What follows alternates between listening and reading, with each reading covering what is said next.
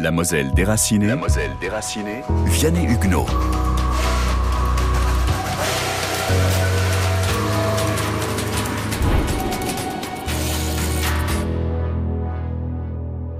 C'est la guerre. La chose est officielle. Le président Albert Lebrun la déclare à l'Allemagne à 17h le 3 septembre 1939. Personne n'imagine alors l'allure qu'elle va prendre. Une guerre sans combat ou presque, des soldats l'arme aux pieds, une drôle de guerre. En cette fin d'été 39, au nord de la Moselle, dans les communes des bords de la ligne Maginot, les inquiétudes sont d'un autre ordre. Il faut sécuriser la zone. Alors on évacue. 210 000 Mosellans sont priés de partir. Pierre Dapp a 10 ans. Ce gamin d'une famille d'ouvriers paysans de Comtes-les-Bains, à quelques mètres de Schengen, a conservé dans sa mémoire le souvenir des premières heures de la tragédie et des premiers acteurs. Le 13 septembre, dans la soirée, préfet et sous-préfet sont à la mairie. Et ils attendaient dans le bureau du maire la venue de l'ordre d'évacuation qui est arrivé en précisant bien que c'est demain matin à 5h45 que vous embarquez toute la population pour les évacuer dans la Vienne. Le tocsin a sonné à 5h45, les camions étaient là, pas des autobus, des camions. Vous voyez bien, pour grimper dans des camions, des jeunes, des moins jeunes, c'était pas un problème, et des vieilles personnes d'une situation extrêmement pénible, et avec l'ordre suivant, chacun maximum 30 kilos de bagages, trois jours de nourriture, les portes ouvertes, détachez les bêtes et vous partez. Camions ont amené les gens à la gare de Thionville, on les a embarqués pour dans les trains. Et les trains, c'est évidemment des trains de voyageurs d'une part, mais aussi des trains pour des chevaux et des trains de vraiment non adaptés.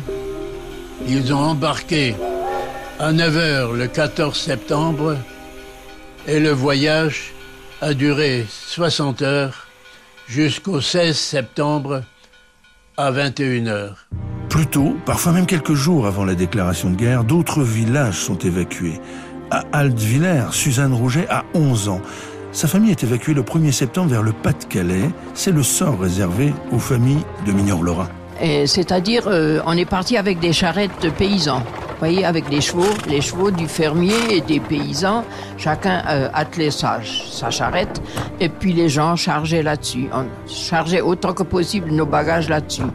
Bon, on a pris des ballots de, de matelas et puis de choses avec, que après à Chambray on n'a pas pu garder, hein, parce que à Chambray on nous a dit après ne prendre que ce qu'on peut porter. Chambray c'était notre arrêt de départ, mais nous avons quand même euh, vagabondé, je dirais, avec nos voitures euh, deux jours de long, depuis euh, vendredi soir jusqu'à dimanche matin. Chacun s'organise selon ses moyens pour rejoindre les gares. À Petite Rosselle, Hortense Schmitt, âgée de 13 ans, est une de ceux plutôt rares qui entament leur exil en automobile.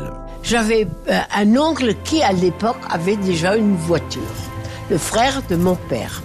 Et figurez-vous que les femmes, euh, c'est lui qui nous a euh, conduits jusque dans la contrée de Delme, où nous avons été rassemblés en premier. Et alors, euh, lui, il nous a, tout ce qui était euh, ma soeur, mes tantes et tout le monde, il nous a conduits là-bas. Et les hommes, eux, ils ont pris les vélos de chez mon oncle qui était quincaillier et qui avait des vélos. Alors, eux, chacun a pris un vélo et ils ont été en vélo jusque là-bas. Le drame se joue d'abord sur les routes, chargées de cœurs déboussolés. À la guerre qui s'allume s'ajoute la peur d'un périple vers l'inconnu. Lucien Robin porte aujourd'hui avec lui les souvenirs de sa maman. Le 2 septembre 1939, à Warsberg, elle rejoint le convoi des évacués, seule avec sa petite sœur de deux ans et demi. Et donc le 2 septembre, euh, dans la journée, le, garde champêtre passe dans le village avec sa cloche, euh, Bekant Mahung, euh, voilà, demain matin, c'est le départ. L'annonce est courte, précise, le lendemain matin, tout le monde s'en va. Ma mère est jeune mariée, elle habite à Ham. Et mon père a été très rapidement réquisitionné pour garde frontalier. Ma maman se trouve seule, hein, donc elle n'a rien, en fait, ou pas grand-chose.